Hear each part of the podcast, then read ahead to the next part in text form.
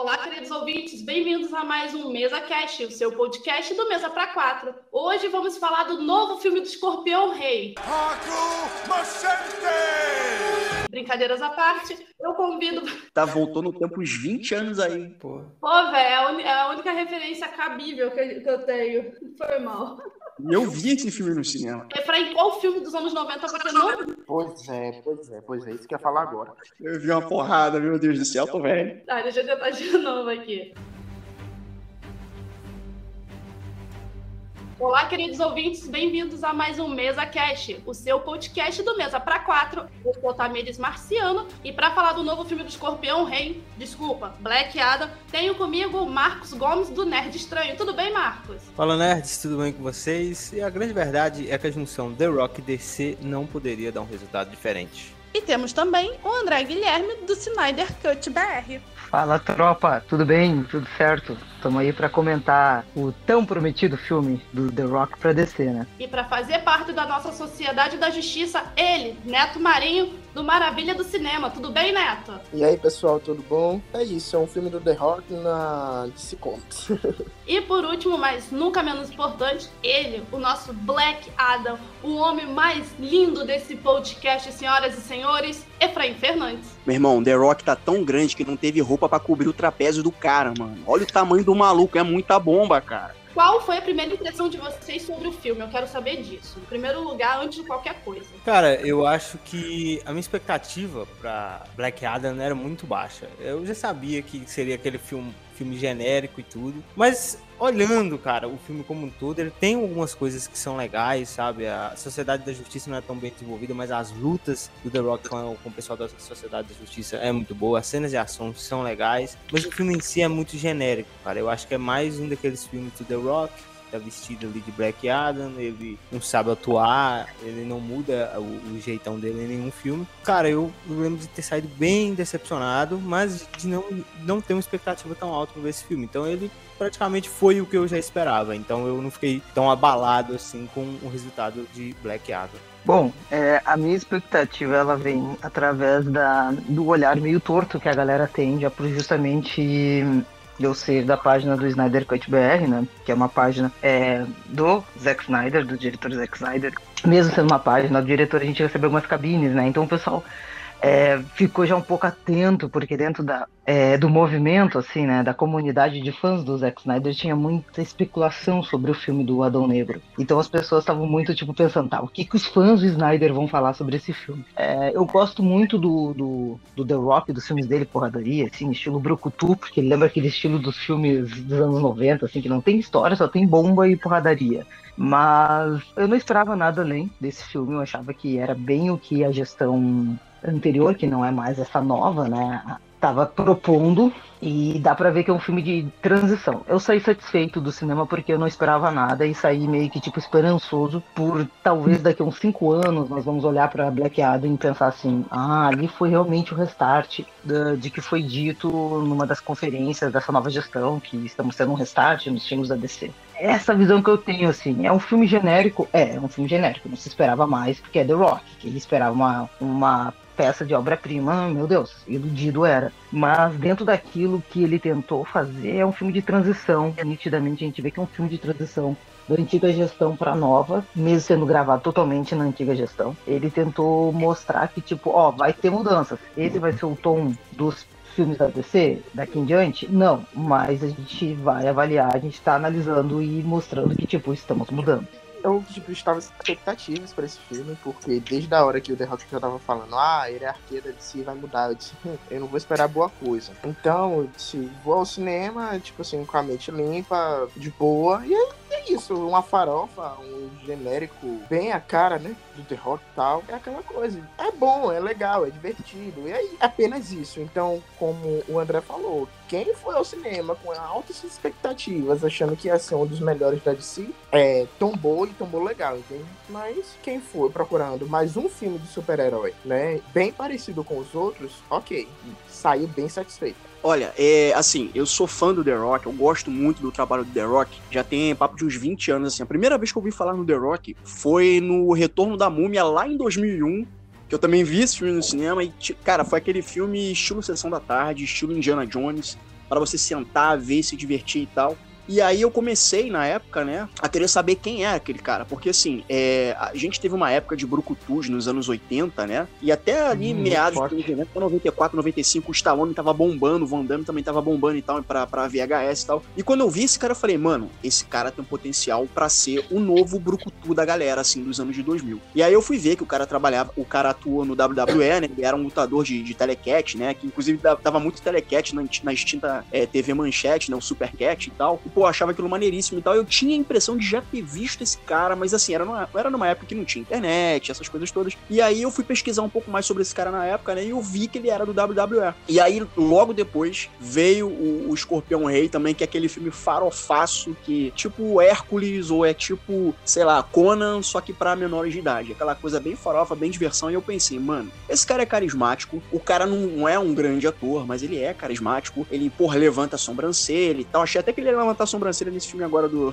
do Adão Negro, né? E eu pensei, mano, esse cara vai ficar nisso. Ele vai ficar nesse padrão de atuação. E aí veio esse filme do Adão Negro, que para mim, né, eu já sabia que ia ser filme The Rock. É, não é um filme que muda a hierarquia da DC, mas nem a caralho, não é. Mas assim, é como o André falou, é um filme que é, faz parte da antiga gestão da DC do Walter Ramada. O Walter Ramada ele apresentou coisas boas e apresentou coisas que não foram tão boas assim. Eu acho que passou da hora dele ir embora e ele foi. E aí aquele filme não muda a hierarquia da DC. Eu acho que o filme tem uma pegada formulaica, sabe? Tipo, bota os heróis para brigarem entre si. É uma coisa que lembra um pouco é, é Batman vs Superman em alguns momentos. Lembra o Homem de Aço por conta da destruição, cara, Kandak. Mano, é, assim, eu não sei como é que não teve baixa civil nesse filme. Pelo menos não mostra, né? O que também é um problema, porque eu acho que o filme é mal desenvolvido. Tem uma pegada meio 300 no início do filme, né? A Ascensão de Império me lembrou um pouco, sabe? Então, tem um slow motion, eu acho que lembra, tem, é uma coisa que reverencia o Zack Snyder, e aí fica até a, a dúvida na minha cabeça, né? Pro, pro, universo da DC, se vai ter, de fato, um, um, fechamento pro Snyder Cut e tal, eu ainda tô em dúvida. É até uma pergunta que eu deixo aqui pro André, né? Já que o André, ele é voltado para essa parte especializada. Mas é aquela parada, é um filme que é genérico, é um filme formulaico, peca na hora de desenvolver o Esmaga Átomo, é, a Ciclone, o vilão, o Ismael, que, porra, é um vilão que é genérico pra cacete, ele vira aquele demônio grandão no final, né? É, que inclusive ele foi o Jafar, se eu não me engano, ele foi o Jafar no filme do, do Aladdin, então ele tá meio que reprisando mais ou menos o mesmo bonecão de CGI. Então é aquela parada, cara, a DC tropeça, ela não chega a cair, ela cai e vai para frente, porque o final do filme, né, entrega o que todo mundo queria ver. Então vamos ver como é que vai ser esse desenvolvimento daqui para frente, né? Eu, eu ainda tenho esperanças na DC. Olha, sinceramente, eu o meu primeiro contato com The Rock foi lá na Múmia, né?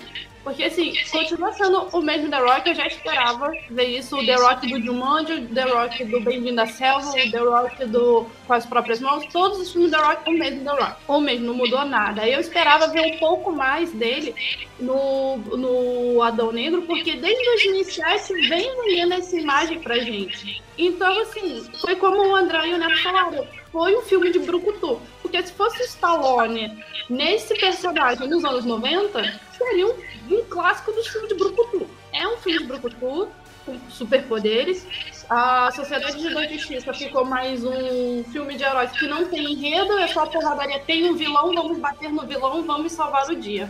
O Sabaki, que é um puta de um dia bom, acabou, acabou ficando do jeito que ficou. Mas assim, eu, eu esperava, eu não sei, cara, eu sou, eu sou muito iludida. Só pode, eu esperava.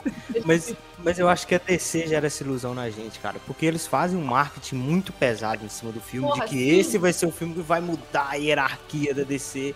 E por mais que a gente saiba que não é, a gente espera que os caras pelo menos vão fazer uma coisa para tentar convencer a gente, cara. Mas não é. Eu já tô cansado dessa história de que todo filme é um novo divisor de águas da DC. É Aquaman, é Shazam, e nenhum deles é, sabe? E eu acho que Adão Negro pecou nesse, nesse quesito de ser um filme que ele se propõe no marketing a ser algo maior do que ele realmente é, entendeu? Eu acho Uma que são mais do mesmo, né? Só apresentando personagens diferentes e tal. Sim. Jogando ali, bora jogar ali nesse universo que não é bem construído, que é amplo, mas todo mundo tá ali, entende? Então, aos poucos eles vão apresentando os, os heróis com histórias diferentes, mas a gente vê que é mais do mesmo, mais do mesmo, entende? Para um dia reunir todo mundo, que é uma coisa que a Marvel já fez, fez e faz, né, há muito tempo, e eles estão seguindo o mesmo padrão. Vamos fazer um filme de família que todo mundo vá ao cinema, assista, se empolgue e saia satisfeito. Eles entra e estão entrando em um caminho que é que é certeiro ao mesmo tempo bem problemático, de cena pós-créditos. colocam uma cena pós-créditos, criam uma expectativa altíssima ali, e, a e ainda mais pra DC, né? A gente ainda fica com aquela coisa, será que vai acontecer? Sempre fica com a pulga atrás da orelha, né? Porque hoje tá sendo, tem mais projetos cancelados do que confirmados. Como foi dito aqui, o Marcos falou, né? O marketing do filme, ele promete que vai ser o divisor de águas, vai é, mudar a hierarquia da DC e tal. Antes de você jogar isso aí pra gente, pegando em cima desse marketing que o, o André falou, uma coisa que eu, eu achei que errou muito passarem pra gente no trailer, que foi o que se, poderia ter sido o plot do, do Adão Negro. Exatamente o que eu. Dele ser o pai verdade, do eu pensei campeão. assim. Não deveria ter jogado isso no trailer, porque eu passei o filme inteiro assim. E o filho dele? Uhum. Cadê o filho? Eu sei que ele, que ele é pai. Então, cadê? Aquela coisa toda com o menino nos dias atuais, a, a Adriana também, o Amon, né? Que é o menino protagonista. Tá, e aí? Cadê a explicação? Aí a E eu fiquei explicação tem lá confuso. pro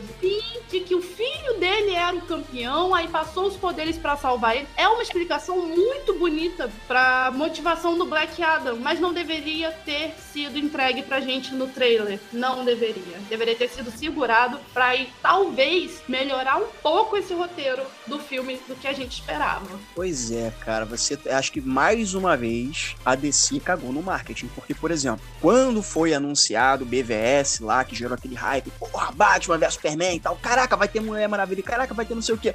Porra, vai ter Apocalipse, eu fiquei assim, mano, eles contaram o filme todo na divulgação, tá ligado? Exatamente. Cara, eu acho que, igual a Thamis falou, você já fica com um filme assim, e tem alguma coisa errada aí, mano. Porque o que eu vi no trailer é outra coisa. E, cara, trailer, o ideal pra gente era não ver trailer, né? Porque aí a gente ia pro cinema felizão pra ver o filme sem saber nada. Mas a gente. Infelizmente, o trailer ele tem que ser divulgado para aquelas pessoas que talvez não estejam tão ligados né, no, no mundo geek, no mundo nerd desses filmes. E, cara, é... mas o trailer estraga muitas das vezes. Apesar de o trailer de Adrão Negro não entregar muito, essa questão aí dele ser o pai do campeão fica, fica, deixa a gente o tempo todo no filme assim, falando, ué, mano, mas o trailer mostrou outra coisa, alguma coisa vai chegar aí. E seria, seria muito mais interessante a gente ver isso no filme, cara. Tipo, não ter nenhum spoiler da- daquelas, daquele momento. Porque, como eu tava, mas isso é bonito, cara. É interessante pro desenvolvimento do Adão Negro. Então, eu acho que o marketing do filme, ele também falhou nessa parte aí. Os caras que fazem o trailer deviam ter ficado mais atentos. Mas eu acho que talvez o departamento que faça o trailer e a galera que faz o filme estejam, não estejam tão alinhados. Então, talvez os caras jogaram essa cena sem nem saber que era importante, entendeu? Pô, os caras parecem que não conversa, cara. Como Sim. é que pode? perfil do The Rock, ele, ele se mostrou e postou várias vezes que ele estava bem por dentro do marketing. Né? Então, talvez pode, pode ter sido uma própria falha dele também nisso aí, porque ele vai, várias vezes ele postava que ele estava na produção e que estava acompanhando toda, todo o desenvolvimento. Até deu aquela confusão do último trailer lançado, que ele usou uma imagem de uma explosão da Liga da Justiça de 2017, aí os fãs começaram a chiar, ele foi lá e trocou, botou outra explosão. O que não ia fazer diferença nenhuma no filme, né? Porque aquelas imagens não, não fez diferença, não apareceram no filme. Então, eu acho que houve uma questão muito assim. O The Rock prometeu, falou aquela. a, a dita frase que por um bom tempo me deu um certo ranço, que a hierarquia ia mudar. E eu acho que nem ele tinha. É, eu acho que nem ele tinha noção de que isso ia pegar. E tu vê que essa frase ela foi mudando o contexto. Então ele falou lá no primeiro de se fandom essa frase, sem a mínima pretensão de achar que ia realmente dar uma grande virada, porque o cenário do DC Fandom ele era outro naquele momento, naquele primeiro ali. E aí depois ah, aí a- gente vê que a hier- hierarquia não mudou porcaria nenhuma. E ficou uma frase mais no imaginário, que cada um pode fazer uma interpretação muito íntima sobre o que seria a hierarquia da, da, da DC. Eu já encaro mais pro lado dos bastidores. Things will never be the same because the hierarchy of power in the DC universe is about to change. Eu acho que o grande vilão da DC atualmente é o The Rock, porque ele tá prometendo tanta coisa e o pessoal fica se iludindo com isso. E o Superman vai voltar, vai ter um, um, um embate entre o Adão Negro e o Superman. Aí depois vem a Liga da Justiça contra o Adão Negro. É tanta coisa que ele promete. Meu Deus do céu, eu digo assim, se ele não conseguir cumprir isso tudo que ele, Ele tá só falando, jogou, ele só jogou, mano. um, um Ah, é, ele só jogou. é pra Dele, jogar? Joga lá. Fale o que quiser, mas tenha consciência que você tá prometendo uma coisa, ainda mais para os fãs da DC, porque é uns fãs que, coitado, que ficam tudo desanimados já, entendeu? É. Então dá um pouquinho ali de esperança, a pessoa já fica alegre, já fica cheia de ânimo. Se contenta com Entendeu? pouco, né?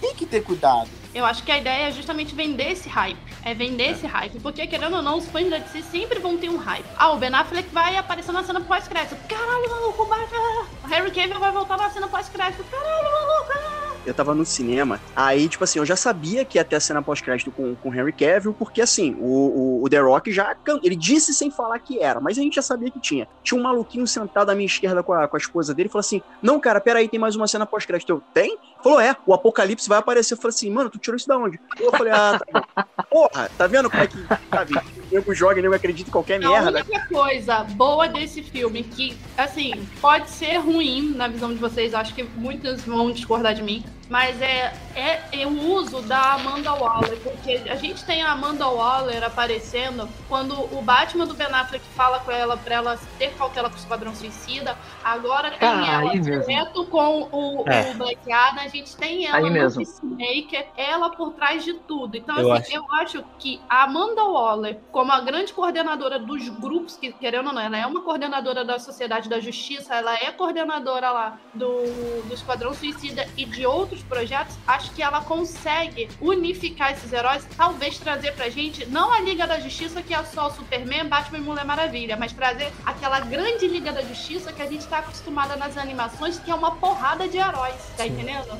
O que a Legião quer, né? Que a, a- a Liga da Justiça, em determinado momento, se torna uma legião com muitos outros heróis. E o, o, o Gavião, ele veio falando, o Gavião, ele veio falando isso, não sei se vocês prestaram atenção, porque tem a Sociedade da Justiça, tem outros também que são, que, que ele menciona por cima no, no diálogo com, com o Senhor Destino. E assim, é a coisa, acho que é bom a gente ficar um pouquinho de olho nisso. Sim. Porque a. Amanda Waller, ela fala pro Black Adam, é, você não precisa. Ele fala, eu sou o ser mais poderoso da- é, do planeta. Ela fala, mas eu conheço pessoas de outros planetas. Aí vem o Superman, que não me deu êxtase nenhum ver, ver o Harry Cavill. Desculpa, eu não consegui. Ah, eu gostei. Eu gostei, eu gostei, Eu porque gostei. assim, Foi É, bom, só que eu já sem- tô decepcionada. Vocês não Não, é- eu, eu eu a falei, mesma- e aí? Aí vão querer jogar essa, essa aparição do Harry Cavill pra antes dos acontecimentos Não. do Batman vs Eu, Superman. eu, Não, eu, eu não, entendo. não, não, não. entendo. Ele É, é safado ali, um pouco, ok, mas. uma coisa massa, mas eu fico sem esperança nenhuma. Entendeu? Uhum. Como isso vai acontecer? Ano que vem já temos Aquaman, é, The Flash, e eu não sei, não sei se tem outro, né? Mas, tipo assim, poxa, nem o DC Vendome nesse ano tivemos É. pra confirmar um filme da Sociedade da Justiça. A gente fica sem esperança nenhuma, nenhuma, nenhuma, nenhuma, nenhuma. Só rumores por cima de rumores. É Ma- isso. Mas posso trazer por que, que nós ficamos sem esperança? Isso não é uma questão do, do- da atualidade. Isso aí, é, desculpa quem acha que o Walter Ramada trouxe algo de bom pra descer. Pra mim, o Walter Não, Ramada não trouxe nada de bom pra descer.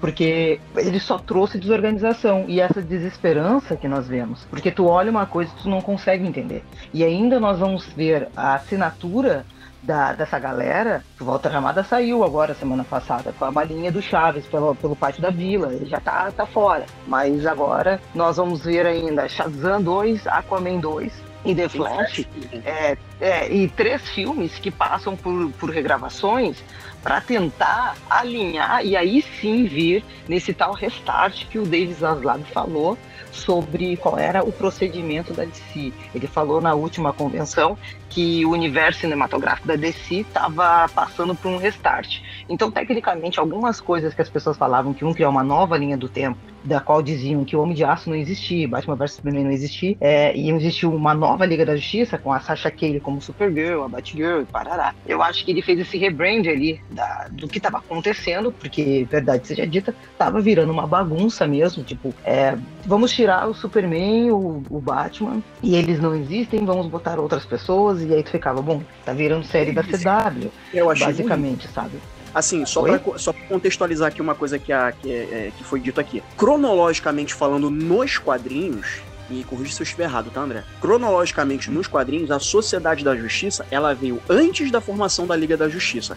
Aqui, no filme do Adão Negro, aqui no filme do Adão Negro, isso não fica claro se sempre existiu uma sociedade da justiça, porque assim, a gente vê lá que tem a sociedade da justiça, mas os heróis são apenas jogados ali. A gente tem muito mal e porcamente um background ali do Esmaga Átomo, a gente tem muito mal e porcamente. não um- temos, né? das- é, a gente não tem, é a gente não tem. Não tem. Os, personagens estão ali só, né?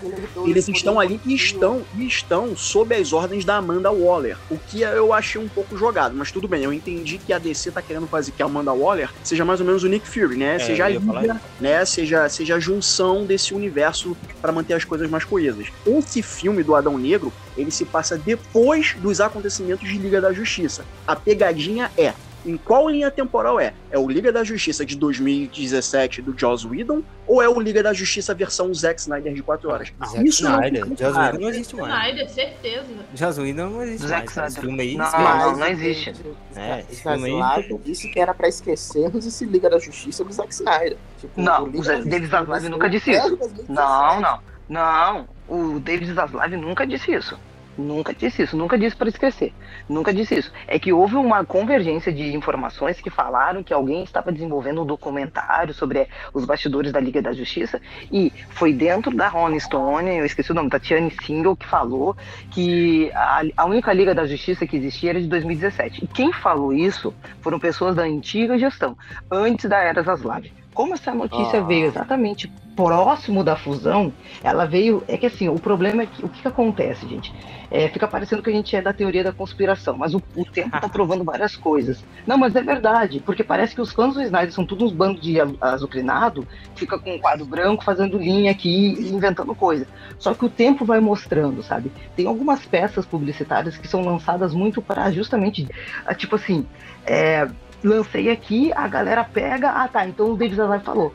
Como foi próximo da fusão, muita gente acha que foi o David Zaslav que falou, mas ele nunca falou isso. Tanto é que na apresentação dele, ele usa a foto da Liga da Justiça do Zack Snyder e ele ressalta sempre que temos a Trindade, a gente tem que usar a Trindade. E ele usa exatamente tanto o Ben Affleck como o Batman, Henry Cavill como o Super e a Gal como a Mulher Maravilha. Então não foi o David Zaslav que falou, ele nem cita a Liga da Justiça de 2017. Então, assim, são, são peças que são encomendadas nitidamente, porque tem uma, uma guerra de ego, de poder ali dentro, muito grande, que a gente não deve nem fazer noção, mas que a gente acaba enxergando que, assim, toda vez que acontece alguma coisa que pode pender para esse universo, é o universo que foi projetado inicialmente pelo Zack Snyder, acontece algo que tenta tirar da visão para mostrar que não, não foi o Zack, é uma porcaria, porque o Zack é isso, não pode ser isso.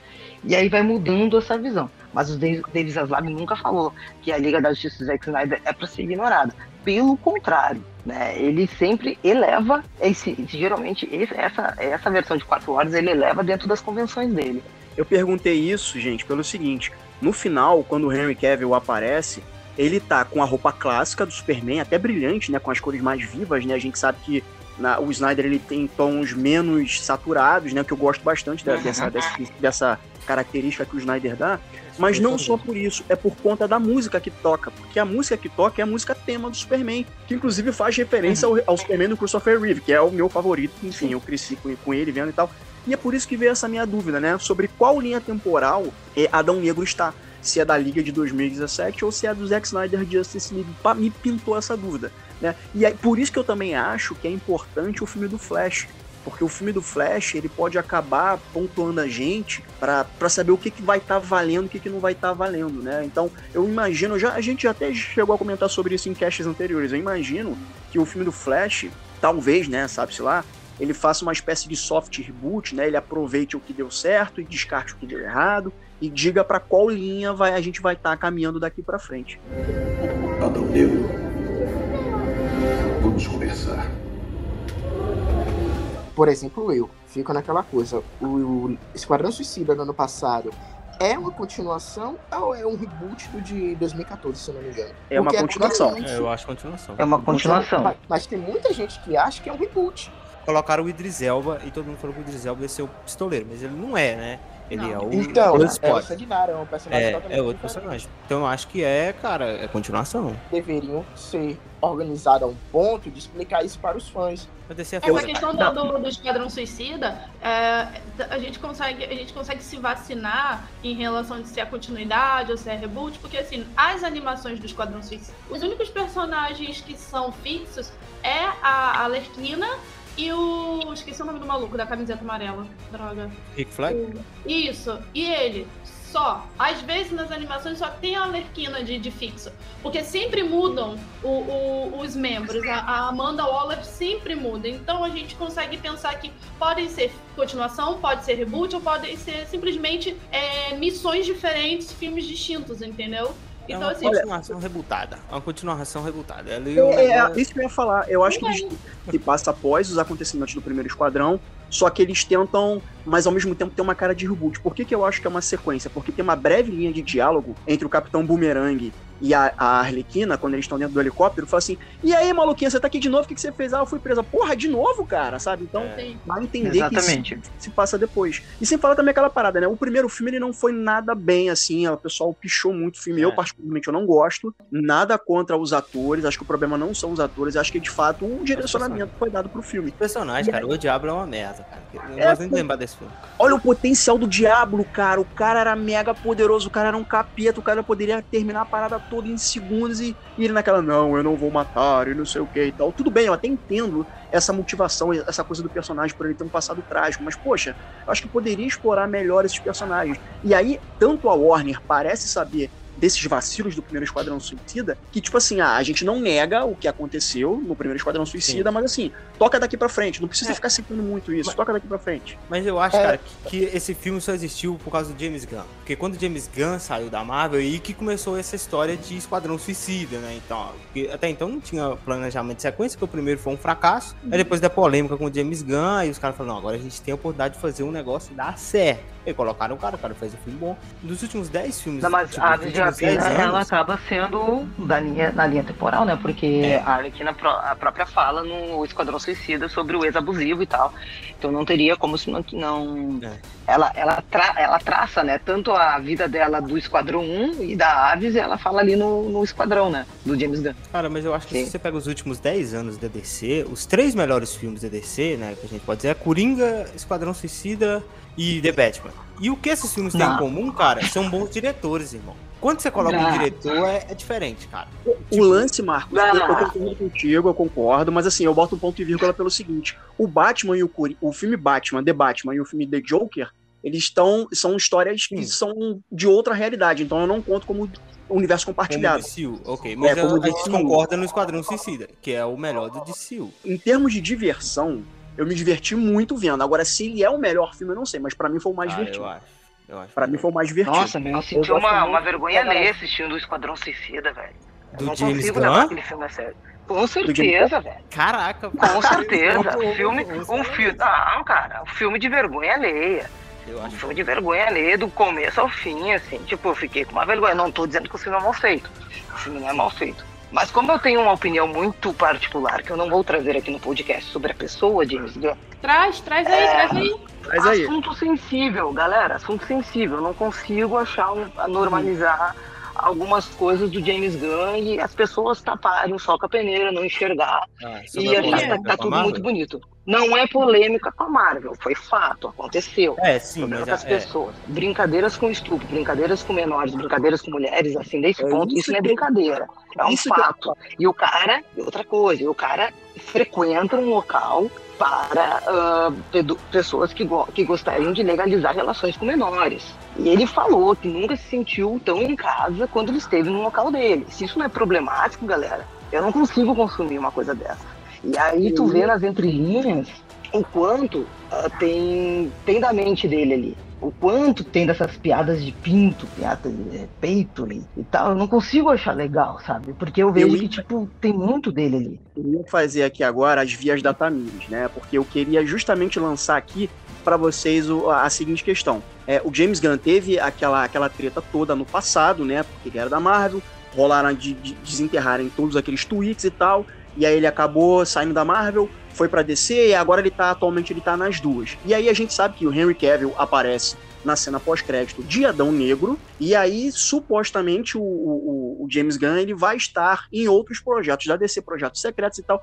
E aí eu pergunto, dada a participação do Henry Cavill na cena pós-crédito de Adão Negro, vocês acreditam que o James Gunn ele retorna para dirigir um novo filme do Superman? Por que, que eu tô dizendo isso? Amanda Waller, ela, é, ela, ela tá no filme do, do, do Adão Negro, como a gente sabe, e quando ela fala com o Adão Negro que ela conhece pessoas mais poderosas que o próprio Adão Negro, e aí vem o Superman, que que, a primeira coisa que eu pensei, bom, o Superman deve estar em dívida com a Amanda Waller. Eu não sei se tem a ver com o Bloodshot ter dado um tiro no Superman, e aí a Amanda Waller interviu e salvou o Superman e pegou o Bloodshot e, e fez o filme do, do Esquadrão Suicida. Aí eu fico pensando, será que o Superman tá em dívida com ela para ele tá podendo, para ele estar ajudando ela? E aí eu fico me perguntando, ele aparece na cena pós-crédito, será que é o James Gunn que pode estar vindo com um novo filme do Superman? Tomara que isso nunca aconteça. Ô, oi, pra não é só a Amanda Waller que aparece. aquela menina, a loirinha que vem.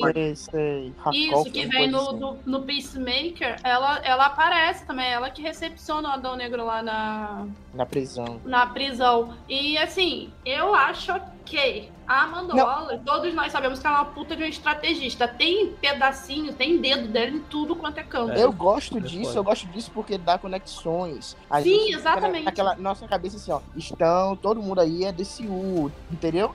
Até mesmo é. para as pessoas que não acompanham de verdade, não ficam ali por dentro de tudo, fica com a noção, não, gente, isso daqui é dentro do DCU, porque dá um, a nossa cabeça também fica girando. Um exemplo sim, com sim. The Batman, com Coringa, poxa, esses filmes não são, não faz parte desse, desse universo? Não. Já Adão Negro faz parte, entende? Então, Mas vocês acham que o James Gunn volta para o Superman, especificamente? Não é um personagem que ele encararia. Não. Ah, eu acho que pode acontecer, eu acho que pode acontecer, mas seria não. provável e acho que não seria o ideal, cara. Não, é que ele sabe que ele ia a, a responsabilidade que ele teria e ele já foi criticado fazendo o Esquadrão Suicida, o Peacemaker. Ele não ia assumir. Ele mesmo já disse que não assumiria o Superman. No Twitter mesmo ele falou. Ele não assumiria o Superman. É, é o buraco é mais embaixo. Eu acho que o Superman tinha que ser o Snyder mesmo. Porque o Homem de Aço é bom, cara. Não tem como. eu é também acho. Muita gente já é acostumado com a direção do Snyder. O, o Snyder já tem muitos fãs. Ele é bem consolidado ali na DC e tal. Então acho que se, se disserem assim, vamos entregar a sequência do Homem de Aço na mão do Zack Snyder. Ia ter muita gente reclamando, mas eu uhum, acho claro. que seria mais viável. Cara, eu acho que o ideal, porque você pega o Snyder, se a gente for pegar o filme de 2017 e o, Liga da Justiça de 2017 e o, o Snyder Cut, eu prefiro mil vezes ver um filme de um diretor que tem uma mão própria, que tem um estilo, que ele é estiloso fazendo direção, do que ver um filme genérico daquele que é o de 2017, cara. Então eu prefiro mil vezes ver o, um Zack Snyder do que qualquer diretor fazendo um filme de Superman, entendeu? Ele precisa um pouco de controle, entende? Porque o, é. o Snyder Cut foi muito bom. Só que ele é tão Zack Snyder ali que a gente fica, poxa, quatro horas eu acho que não precisava daquilo. Então, precisa de uma pessoa para controlar ele. Eu acho que como Kevin faz na Marvel. Mas aí que tá. Foram tentando controlar o Zack Snyder que surgiu a Liga da Justiça de quatro horas, né? É aí que tá. É, é, é todo. É tipo assim, aí a gente anda, é, anda no, no infinito, né? A gente fica naquele looping de tudo isso. Eu acho que a pessoa que realmente precisa dar um controle ali, o Zack tem a produtora dele, que é, que é a Deborah Snyder, que também é esposa dele, é, eu acho que é ela que breca ele, porque o Zack, eu, claro, vou ser parcial, né? Tem uma página do Zack Snyder, mas o site do Zack Snyder, mas assim, eu acho que o Zack Snyder ele precisa sim ser brecado às vezes. Ele tem um cara que, tipo assim, ele é muito mega. Tanto é que aqueles storyboards de Lois Lane, filho de Bruce, que é, ainda bem que descartou essa ideia. Não, por favor, não, só não. Assim, ele viaja, ele vai demais, então tem alguém que fala, não, para aí, querido, não faz isso não. Eu, eu... Olha, a gente está reclamando aqui de diretores, mas pensa pelo lado bom. O Zack, o, o James Gunn poderia ser o Taika Waititi, hein? Pense nisso. É, verdade. poderia ser pior. André, você falou sobre brecar o Zack Snyder, porque eu fiquei pensando o seguinte: hum. com o Liga da Justiça de Zack Snyder, ele viu que aquela ali poderia ser a última atacada dele na DC. Então, Sim. E aí vocês falaram sobre ter um diretor de visão, né? Inclusive, o, o apelido do alcunha do Snyder, né, era o diretor visionário, lá da época do 300. Será que faltou isso pro filme do Adão Negro? Ter um diretor com uma visão? Claro, eu não vou nem entrar no mérito do roteiro, porque o roteiro é uma bagunça, o roteiro é caótico. Embora, cara, eu vou te falar. Mas assim, eu acho que faltou um diretor de visão pra, pra Adão Negro. É que o diretor de Adão Negro, o Adão Negro não tem diretor, né? Se for analisar, né? na estética, tudo isso, eu acho que não tem originalidade, entende? É uma coisa tão caótica. Não, mas assim, o, o, o diretor, ele é, ele é um diretor que eu falo assim, ó, diretor, diretor de assinatura, porque o filme é do The Rock. Tanto como produção, como direção, como ator, é tudo ele. O The Rock tá na frente. Ele fala do diretor.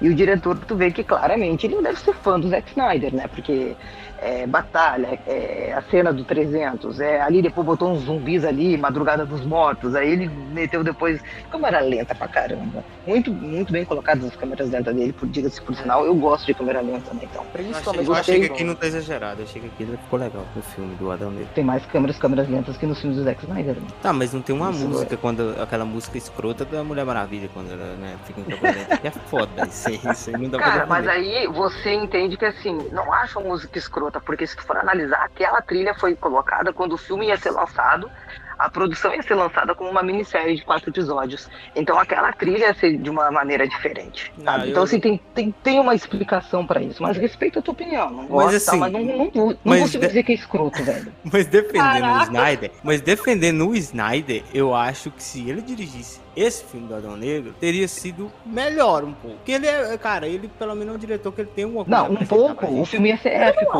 O não. filme ia ser épico. Não, mas com esse roteiro é Snyder, foda o filme ser épico. Não, Só analisando não, a direção. Beleza.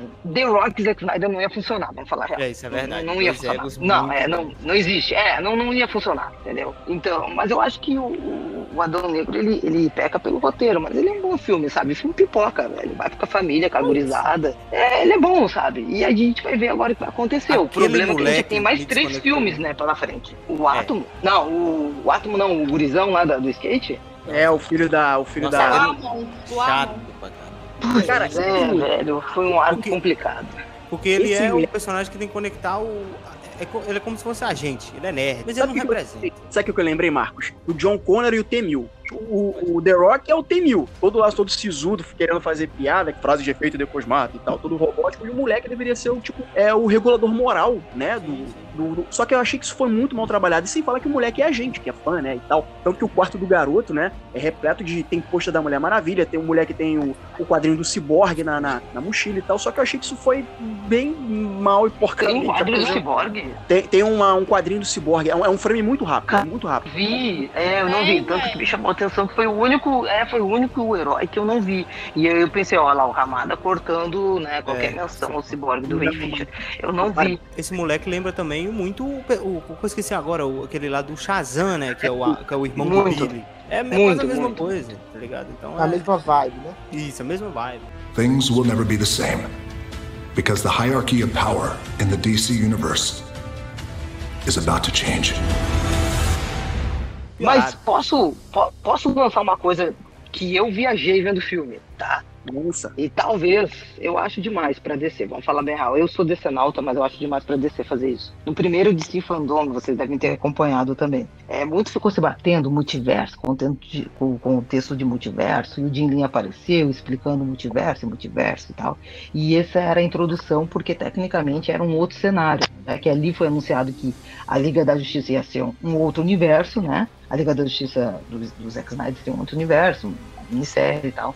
E se não estivermos vendo um universo de fato compartilhado, assim, tivemos, t- estivermos de fato vendo um novo DCU ali montado através do, do Adão Negro, e aquele Superman do Henry Cavill não ser o mesmo Superman de Batman vs Superman e o Homem de Aço e Liga da Justiça de 2021. Por que, que eu digo isso? Vocês lembram do final de Homem de Aço, quando o general coloca um míssil, um míssil não, um satélite para descobrir onde o Superman se, se, se encontra, porque ele tem medo que o Superman possa se voltar contra a cidade e o Superman derruba o, o satélite, né? Sim. E ele fala que não vai trabalhar pro governo e tal. E aí, tecnicamente, ali no final, né, o spoiler, né? Tá, o Superman tá trabalhando, tá, mas ele disse lá no primeiro filme que não trabalharia pro governo.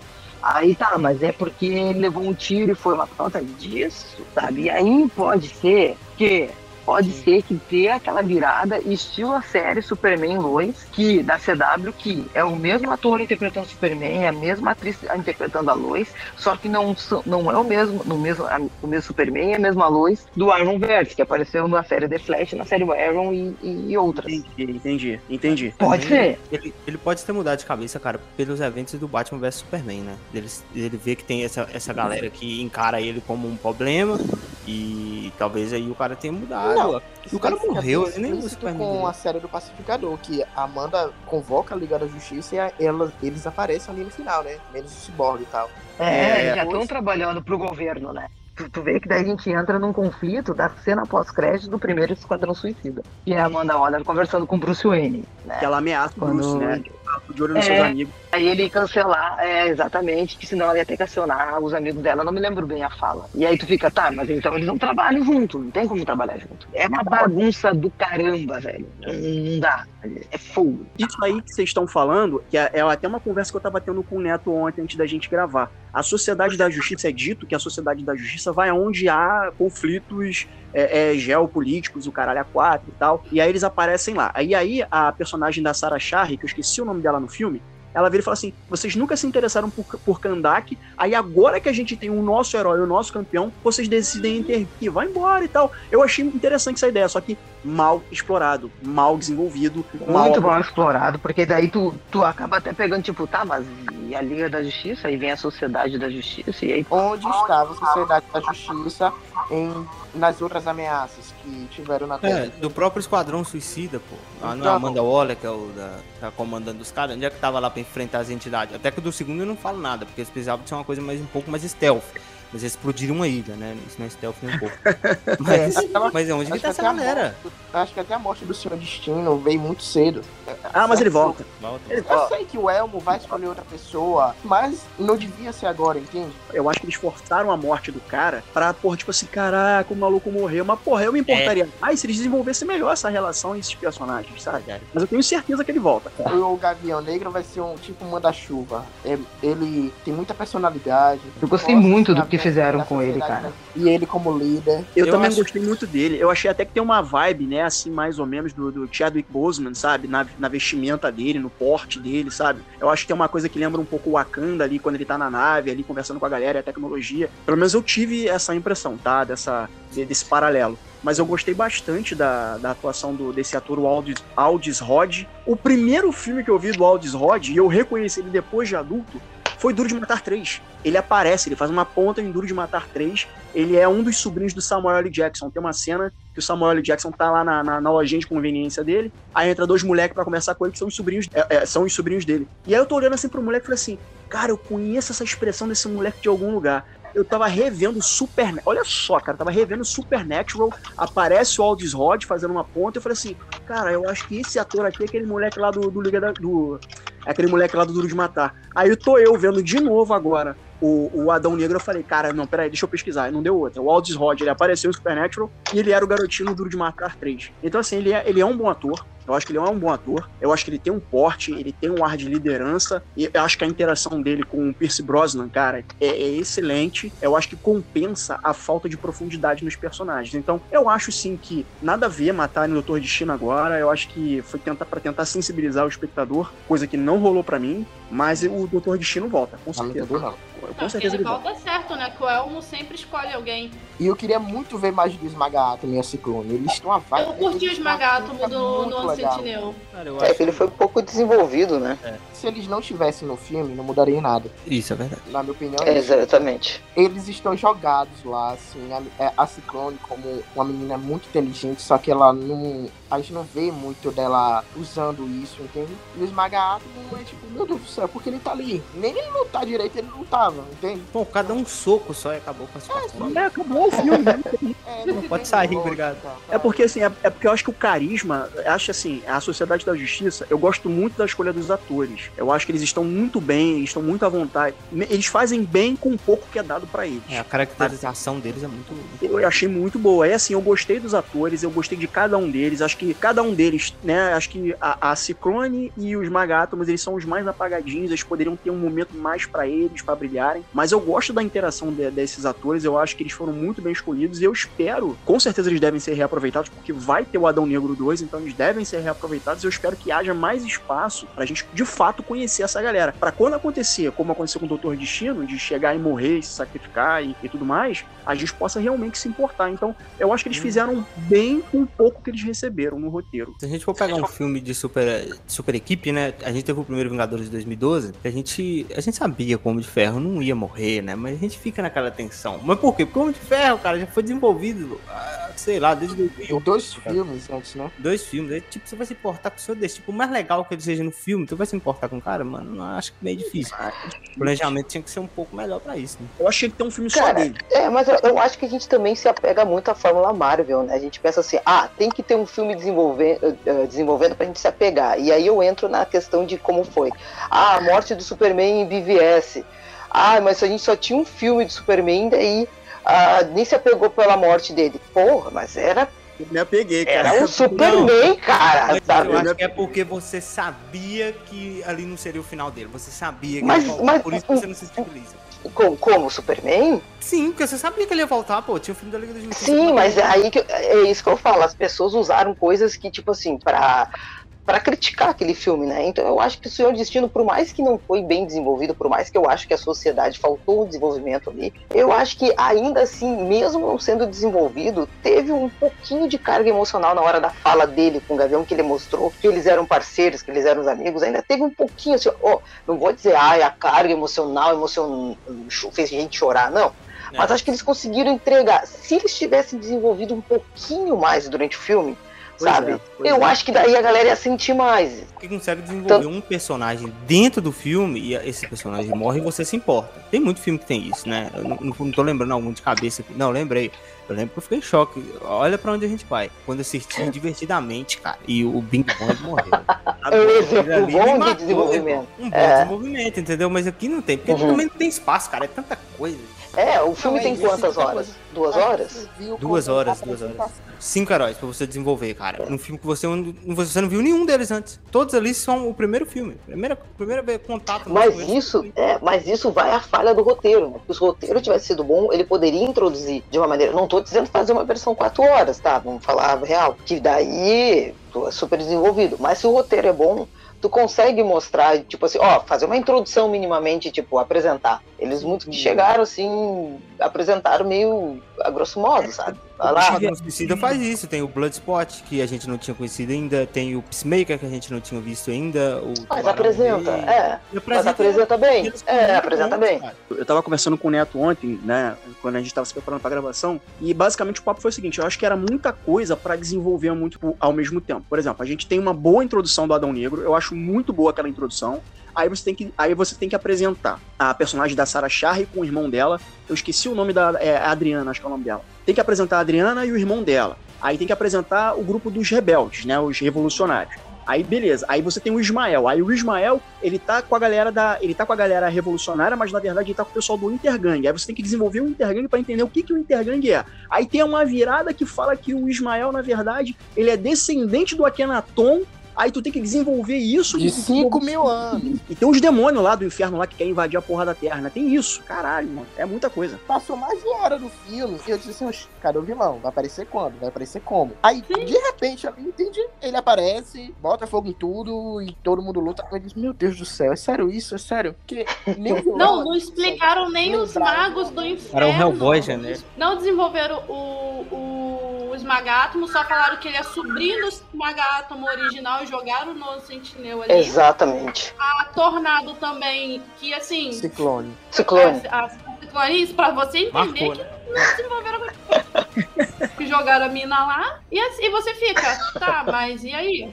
E até mesmo pra desenvolver a questão do, do, do Adão Negro deixar de ser um campeão e, se, e perder o controle dos poderes e acabar matando todo mundo, por, por isso ele ser condenado a tantos anos a ficar trancafiado, só foi explicado, tipo, 20 minutos antes do filme acabar. Gente, essa menina, a Ciclone, é a Eu ia perguntar isso. do, Da do fada? Papai? Porra, não sei. Peraí que eu vou olhar esse aqui agora. Porque agora eu fiquei na dúvida. Treinando o Ela- papai do Não. filho do Rock? Não, não é ela não. Não. Ela fez euforia. Ela, é atu- ela começou a atuar há pouco tempo. Things will never be the same.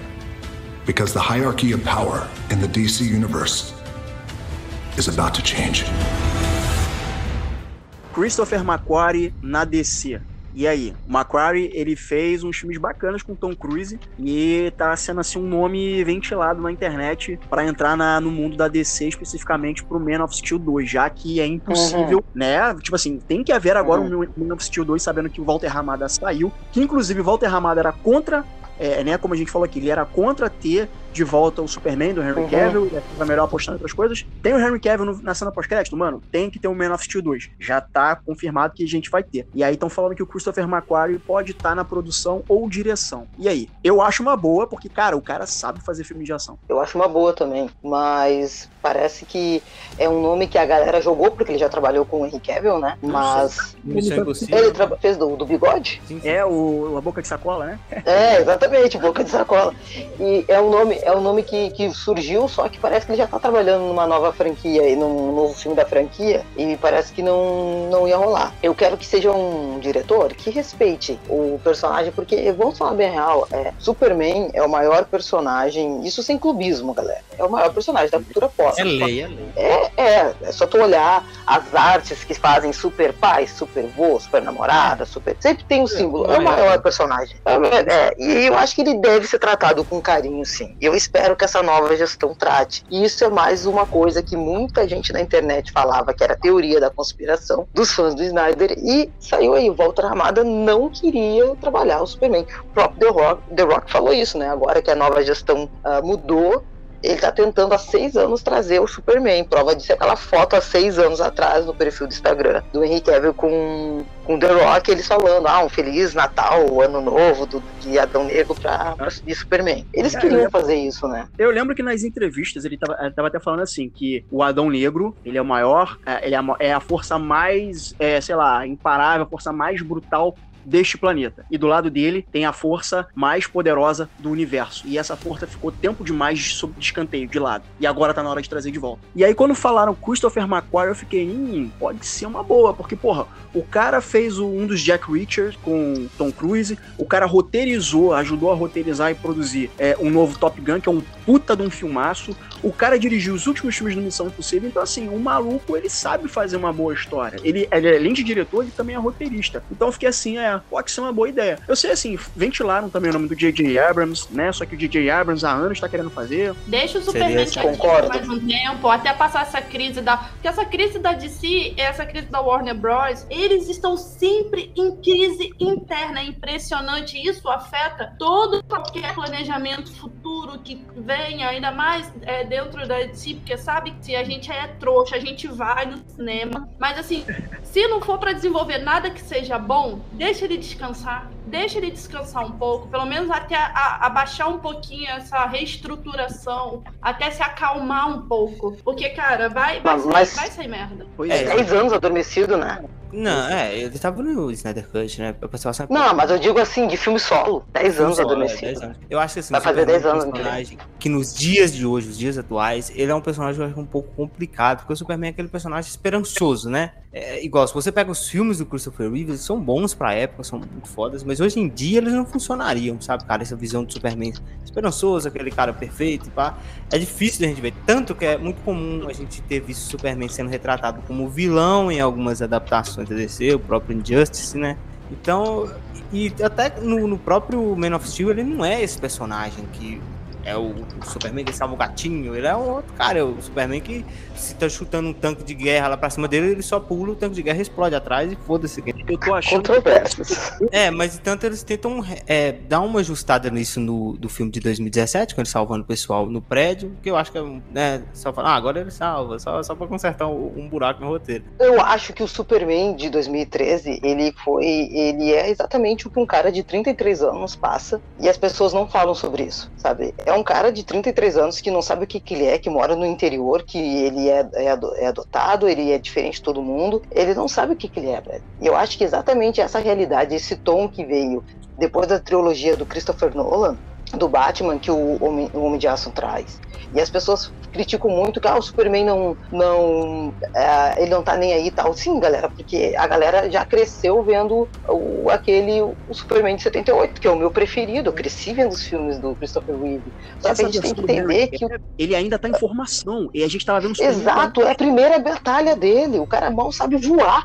O cara aprendeu voar num frame e depois já tava ali, tipo, o cara, ele, ele tá tentando fazer o que ele sabe. Então, assim, é uma coisa tão realista que é, ele trabalha e, e, e trazendo, assim, não só. Eu gosto de fazer sempre esse recorte, porque senão as pessoas falam, ah, até cadê a linha do Zack Snyder, né? Porque tu tem um site do cara. Mas é uma versão que eu gosto também, apesar de o Christopher Reeve ser o meu Superman, tá o Superman da minha infância. Eu acho que esse Superman de 2013 ele veio muito realista, porque quem nunca, com 33 anos, cara, com 30 anos, pensou, cara, o que que eu sou agora, velho? Ele trabalha umas questões tão psicológicas profundas que todas as vezes elas, ah, mas eu só quero ir e ver filme para me desligar. Cara, tem um monte de filme que tu pode ir no cinema para se desligar. Mas tu pegar o maior personagem da cultura pop e trabalhar isso, e trabalhar também questões que de autoconhecimento nisso, eu acho uma das coisas mais inteligentes possíveis. E feita com o meu personagem preferido, nossa, por isso que eu gosto dessa versão também. Mas não tem como. Que... E a gente ia ver isso, né? Eu acho que o Snyder, às vezes, ele distorce a essência do personagem. Eu acho que um personagem você pode adaptar ali de um jeito ou outro, mas se não perder a essência. Eu acho que o Batman matar pra mim no, no Batman Superman é um bagulho inaceitável, porque o Batman. Como inaceitável se nas HQs o Batman mata? Mas na, é nos filmes o Batman mata também. Todos os filmes de live action o Batman matou. Por que, que só falam do Batman versus Superman? Porque, cara, sabe? É, é escrachado, tá ligado? O cara tem arma. Por que escrachado? Por que, que é escrachado? Por que, que é escrachado? Quero saber por que, que é escrachado. Porque ele usa um cara, mesmo, pô. O, o Batman do Tim Burton. Michael Keaton. O cara coloca uma bomba no cara. Aí tudo bem. Aí por que, que o Batman do Ben Affleck usou uma arma não é tudo bem? Cara, são leituras. Sabe? Eu acho que são leituras. Eu, eu acho que o negócio dele marcar os caras igual gado também é um bagulho que assim, eu olho e falo. Mas também, mas assim, tu assistiu as quatro horas da Liga da Justiça? Assisti. Então tu consegue entender justamente que aquele Batman que entrou em Batman vs Superman é um cara totalmente desesperançoso. E aí que tá a construção. As pessoas, infelizmente, eu não estou dizendo que os filmes da Marvel fizeram mal para as pessoas. Eu não estou dizendo que os filmes da Marvel eles estragaram na questão. Acho que serve muito para a indústria cinematográfica e tudo mais. Mas acostumou mal o fato de, tipo assim, ó, tem que ser isso e isso. E quando sai um pouco daquele paradigma, causa estranheza. E aí fala, ah, porque o Zé que descaracteriza. São leituras. Assim como o Gavião Negro ele é um personagem diferente agora no Adão Negro. E eu acho super da hora. Eu não conhecia essa versão desse personagem do, do Gavião Negro. E eu acho super da hora. Vou dizer que descaracterizou? Não, eu achei muito da hora colocar ele como um puta cara, trocar etnia, botar um cara ricaço com super tecnologia. Vou dizer que descaracterizou? Não, é uma leitura do diretor e eu acho que tá tudo certo, é uma liberdade. Tem várias leituras. A mesma coisa com que o Senhor Destino. Ah, mas é porque o Nabu não, não controlou ele e tal. São várias leituras assim como na HQ também tem, que ele também controla. Então, assim, eu acho que tem que ser um pouco aberto nisso. E eu percebo muito que essa crítica é muito em cima do Zack Snyder no que ele faz. E quando um outro diretor faz, sequer é citado e quando outro diretor faz, às vezes até é elogiado, sabe? Então essas coisas que eu, que eu fico assim pensando, cara, são leituras, sabe? Não dá para se levar também tão a sério. E eu sou fã de quadrinhos, a full, sabe? Mas acho que dá para liberar, sabe? Dá para ser legal, é que nem eu falo. Esquadrão Suicida para mim não serve, mas eu acho que é um filme que tipo tem a sua liberdade da hora, entendeu? Eu senti tal coisa, mas eu não acho que é mal feito entende? Então, assim, é, é, é, é isso que eu penso. Agora, falar que descaracteriza, porque mata, porque é desesperançoso, eu acho que isso aí acaba sendo um pouco de fala, um pouco que já foi já repassado, repassado, repassado, e eu não consigo entender por que de fato isso. Things will never be the same. Because the hierarchy of power in the DC universe is about to change falando de Superman, Batman e Adão Negro. Qual é a leitura que eu faço sobre esses três, esses três personagens? O Henry Cavill, quando chegou com o Zack Snyder, é aquela coisa, é o primeiro dia de trabalho do cara, o cara não tem dimensão dos poderes. O cara é o Goku, o cara é o Goku. O cara não tem dimensão dos poderes dele e tal, então ele ainda é um herói, ele ainda é um herói em formação. E aí no BVS, que é um filme que eu gosto bastante, mas eu sei que tem muitos problemas ali na estruturação do roteiro. A gente vê que ele é um cara que tá perdendo as esperanças. O cara fica, pô, mas eu, meu pai fala que eu tenho que ser isso, mas isso aqui que tá acontecendo está me deixando para baixo é o Superman, o segue Superman, sabe? E aí ele morre. E aí quando ele volta no terceiro filme, eu não vou nem considerar a versão do, Joss Whedon, vou considerar a versão do, do Zack Snyder. Quando ele volta, ele volta para se tornar de fato aquele farol de esperança. Claro que, infelizmente, a gente ainda não conseguiu ver isso por conta desses problemas estruturais da Warner. E aí chega o Adão Negro, que basicamente pode fazer tudo que o Superman faz, só que, tipo, ele tem aquela pegada, ah, eu faço tudo que o Superman faz. Inclusive, eu faço uma coisa que ele não faz, que é matar. É esse o pulo do gato do Adão Negro que eu acho interessante. E aí, só que, de novo, né, o filme do Adão Negro não foi tão bem explorado aqui como a gente falou anteriormente. E aí tem essa questão do Batman, né? Que o Batman muitas vezes ele é visto como uma antítese do Superman, porque o Superman, na visão clássica que a gente tem, é aquela, aquela visão esperançosa, ele não mata, ele dialoga, ele tem muitos poderes, ele tem muitas responsabilidades e ele ainda tá se tornando o Henry Cavill, né? Ele ainda tá se tornando essa figura de esperança. E a gente tem a figura do Batman do Ben Affleck. Por que que eu, como eu entendi a figura do Batman do Ben Affleck na franquia do Zack Snyder? Ele tá num ponto da vida dele, tipo assim, é como ele fala pro Alfred, Alfred, nós estamos há 20 anos lutando contra o crime, e o que que mudou? Não mudou nada. Sabe aquele cara que vira voto? É mais ou menos isso. O cara simplesmente tinha uma, um código de conduta, um código de ética, né? Que ele não vai matar, e eu acho isso super legal. E ele chegou a um ponto de virada na vida dele que ele tá tão quebrado, tão despedaçado, tão desesperançado, que ele tá largando foda-se. E eu entendo perfeitamente a galera estranha. Ué, mas peraí, o Batman acabou de matar agora um cara, a impressão minha. Eu também tive esse choque. Eu fiquei assim, caralho, ele tá matando, é isso mesmo? Tipo, ele joga o Batmóvel em cima dos caras, é, ele larga, ele dá tiro, enfim. Eu fiquei assim, caramba, beleza, eu já vi outras versões em que o Batman já matou acidentalmente, e eu achei corajoso do Zack Snyder essa linha do, do Batman em, em ele tá matando. Mas eu entendi eu não concordo com isso, mas eu entendi o porquê que o Batman tá matando. Porque, como eu falei, Alfred, estamos há 20 anos lutando contra o crime o que, que mudou? Nada. E aí a gente vê que o Superman morre e isso é, traz um ponto de virada no Batman do Ben Affleck. Porque no, no Liga da Justiça de Zack Snyder, ele tá agindo pela primeira vez pela fé.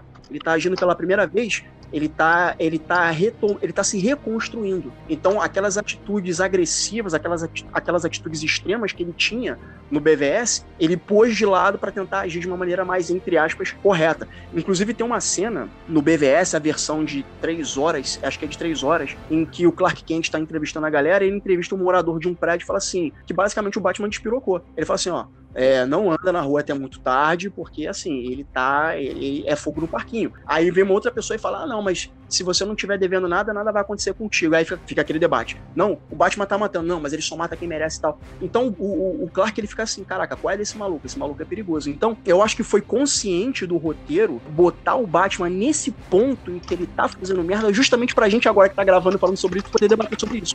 Então eu acho que foi intencional para justamente quando chegar o Batman no, no, no Liga da Justiça Zack Snyder poder simplesmente mudar as ações dele, por quê? Porque o Superman, depois da morte e o retorno dele, trouxe essa, esse, esse respiro pro Bruce, né? Trouxe, é como ele falou, ah, o, o patrão Bruce, mas como é que você sabe que vai dar tudo certo? Ele, fé, Alfred, você tem que ter um pouco mais de fé. Eu gosto de, dessa, desse caminho trilhado pelo Batman do Ben Affleck, embora eu acho que sim, poderia ser bem melhor desenvolvido. Seria perfeito se tivéssemos um filme do Batman do Ben Affleck após o Homem de Aço, pra fazer ali o Batman vs Superman e a gente entender certas motivações dele. É, porque a gente poderia conhecer um pouco. Acho que esse caminho do Batman ficaria mais. Se familiarizar mais, mais, com ele, né? Exatamente, é. ficaria mais calejado, né? E a gente eu poderia entender esse... mais a cabeça dele. Eu acho que esse Batman esperançoso que a gente vê é mais por questão da crítica da galera. Não acho que é uma coisa que foi pensada, tá ligado? Acho que é uma coisa que foi mudada no roteiro. Porque, tipo, não fosse mudar a crítica da galera, falando, pô, o Batman matando, isso aí é foda, estaria até, até agora, mano, do mesmo jeito, sabe? Sim, mas é que tu tá falando com base no achismo. Eu tô falando com base do que tava nas escrituras do Zeke, entendeu? Do que ele falou, da, do roteiro dele. Então a gente tem muito cuidado com aquela coisa do achismo ou não. Isso aí é um fato. Por mais que tu não goste disso, é, foi assim, é, essa é a ideia, porque se tu for analisar qual era a moral do Batman continuar matando em louco, enlouquecido, tipo, o Superman não ia abraçar, tipo assim, puxar ele naquela forma amigável e tal. Ele não ia ficar tão naquela ânsia de querer ressuscitar o Superman na Liga da Justiça. Então, assim, existiu uma, uma, uma redenção do Batman, dele querer unir, tanto que ele fala, ah, eu lutei muito tempo deixando a gente afastado, agora eu quero unir e tudo mais. Houve isso, talvez não agrade. Isso é de boa, porque eu entendo, causa um desconforto, mas houve uma virada isso, isso é fato. O, o Efraim falou exatamente essa construção, ele mesmo falou, não concordo. mas foi construído isso, sabe? Isso é uma coisa que é inegável, pode não agradar, mas construído foi, porque é desconfortante. Sim, eu, eu acho que você adaptar um personagem é uma coisa que eu, eu também julgo como ok, cada um tem sua leitura, mas eu acho que você pegar um personagem que ele tem uma, uma essência, você olha e fala, esse é o Batman, por quê? Porque ele é assim, Batman é uma ideia e ele é um personagem que é aquilo que a gente já viu. Lógico que tem, igual o Batman do próprio Cavaleiro das Trevas dos quadrinhos do Frank Miller, ele mata, mas ali é uma, é uma outra situação. Batman vs Superman é, é baseado no Batman do Frank Miller. Algumas coisas, né, cara? Não tudo, eu acho. Não, não tudo, mas é baseado. Tanto Sim, que o próprio eu... Frank Miller ficou meio dodóizinho, tipo, ah, não sei se eu gostaria dessa. Mas não é adaptado tudo, né? Obviamente, mas é, é baseado. É, eu, até acho... ouvi que o Snyder queria até depois, né? Ele tinha esse sonho é, essa, uhum. né, de adaptar na íntegra, né? E tal, coisa que até então ainda não rolou, né? E tal. Aí não vai rolar também, né? Vamos falar bem, eu acho difícil. Things will never be the same. Because the hierarchy of power in the DC universe is about to change. Agora tá chegando no fim do nosso MesaCast e eu gostaria de pedir a vocês suas considerações finais, junto com o número de cadeiras que vocês dão para o Adão Negro, né? Para o nosso Black Adam, ou o, mais um filme da, da trilogia do Escorpião Rei. Fala aí pra mim. É assim, é isso. Eu acho um filme divertido, legal, assim, pra assistir família e tal mas como um filme que tinha um propósito de reestruturar o universo de si, ele não foi muito bem, entende? Ele não foi muito bom. E eu dou duas cadeiras, é isso é, dá para perceber que o filme ele é muito, não é muito bom e é muito e ele também não gera muito discussão, né? O que gera discussão daquele a gente foi falar sobre a DC, a bagunça que tá, a gente foi para Batman vs Superman e vamos discutir sobre isso. Porque o filme ele é, realmente é um pouco desinteressante, não tem tanto a ser discutido, é um filme muito genérico, um filme do The Rock como super-herói. Eu acho que ele, mas ao mesmo tempo eu já esperava isso e algumas coisas eu achei legal, a ação do filme é muito boa, as lutas são muito bem feitas. E eu vou junto com o Neto e vou dar duas cadeiras para Adão Negro. Eu sou decenalta, sou decenalta, né? Vou dar três cadeiras. Porque ele trouxe meu personagem de volta. Porque eu acho que eu, daqui a cinco anos eu vou olhar para esse filme pensando assim, pô, ali foi uma virada no universo cinematográfico da DC. Eu prefiro ser um pouco positivo enquanto decenalta, eu acho. Talvez daqui a dois anos eu vou falar, pô, perdi tempo em ser positivo com isso.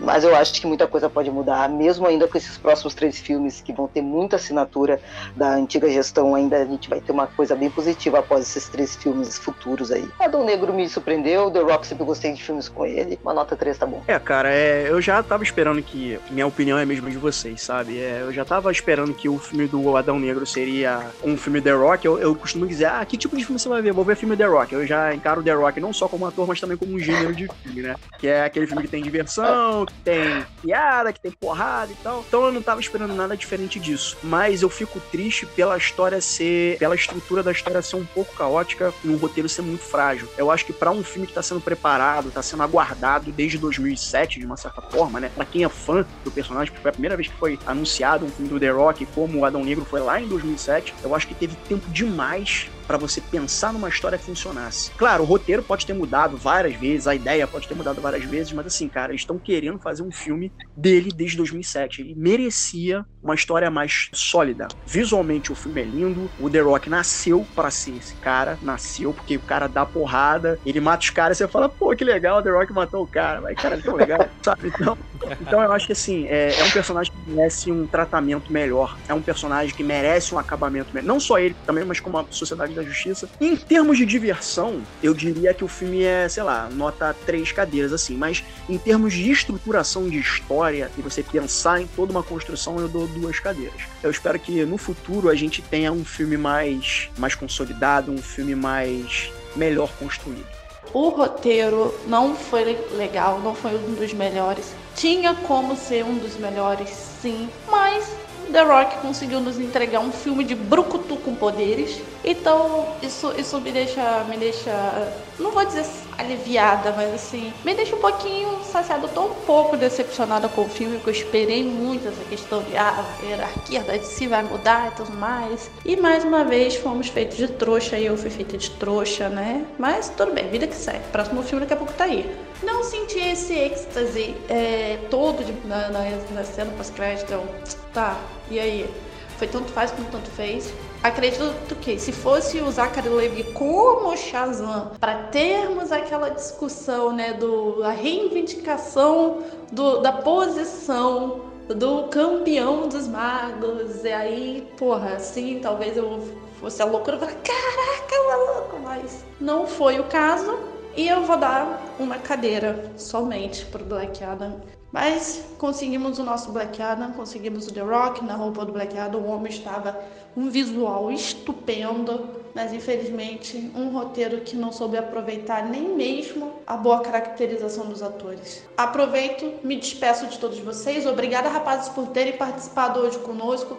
Foi uma discussão muito maravilhosa, foi um debate incrível, foi sublime e ouvinte, te vejo na próxima. Beijos e até. Eu agradeço o convite. Tamo junto. Valeu, galera. Até o Valeu, bom domingo. Até. Valeu, tchau. I kneel before no one. in this world. They're heroes I feel the pain of my city wherever I go. and they're villains. Heroes don't kill people. Well, I do.